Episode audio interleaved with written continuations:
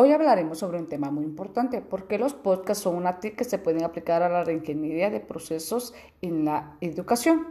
Como bien sabemos, los podcasts son y pertenecen a las nuevas tecnologías de la comunicación, la cual es una herramienta bastante fácil, económica y está al alcance de toda una población o de toda una sociedad.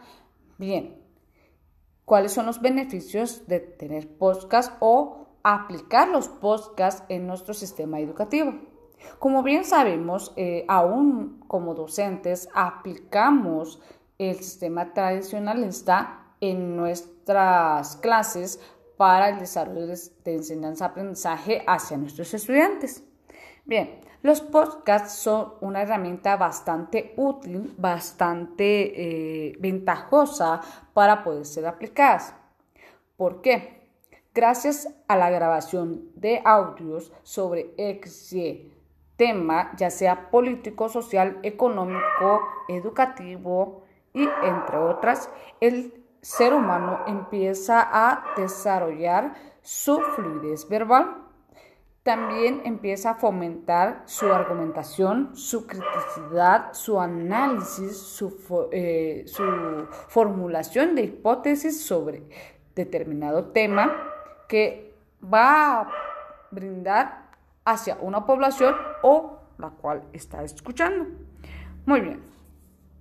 También acá el ser humano empieza a, desarrollar mejor su dicción, cohesión y también aplica la corrección lingüística de su idioma. Como bien sabemos, muchos estudiantes tienen la timidez de exponer, de compartir sus ideas, sus pensamientos, su criticidad, su argumento, su opinión sobre determinado tema y lo hacen de una manera escrita.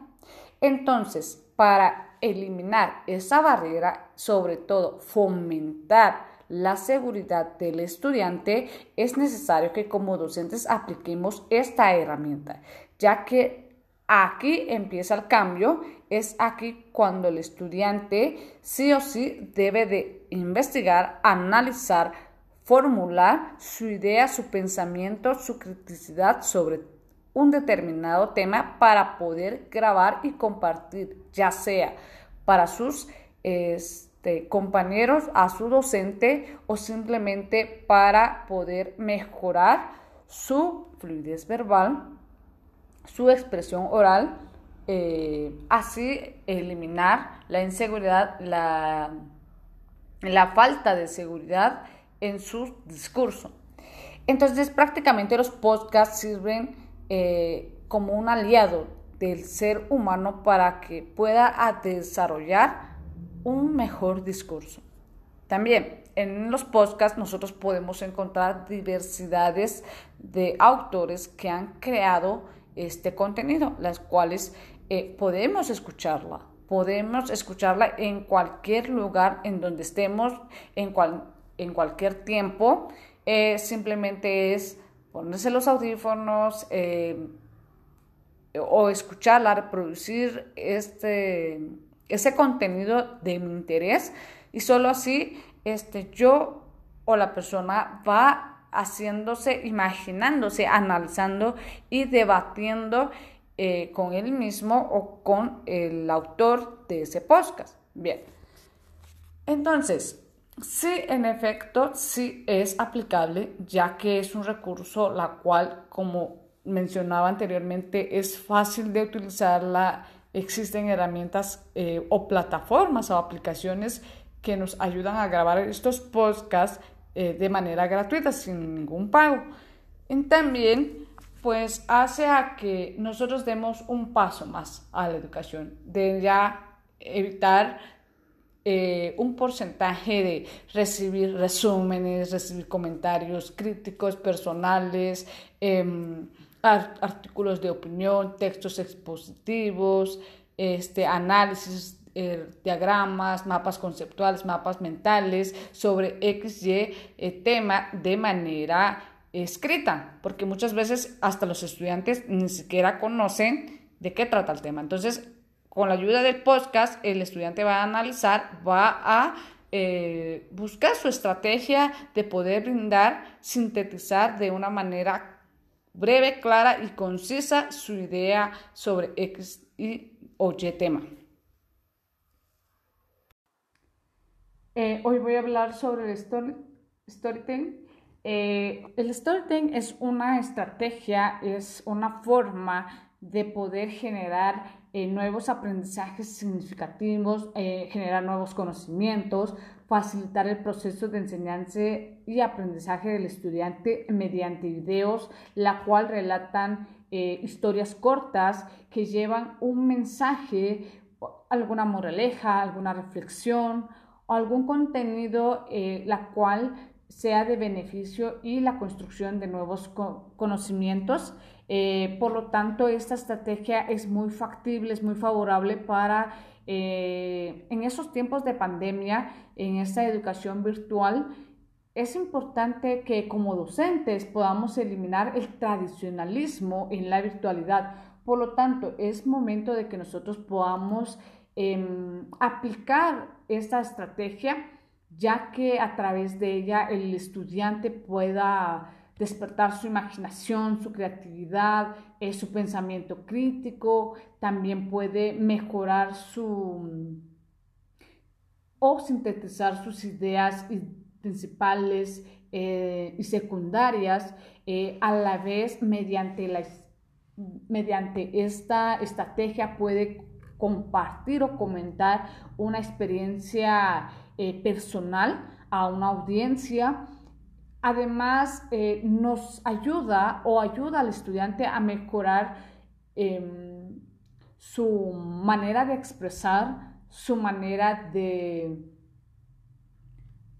de su manera de mostrar o esquematizar sus ideas eh, además de eso, le ayuda a eh, promover un aprendizaje reflexivo en sus estudiantes. También puede inspirar o motivar, puede em, utilizar diversidades de recursos eh, como Canva, Visme, em, entre otras plataformas que podamos utilizar para poder crear la historia.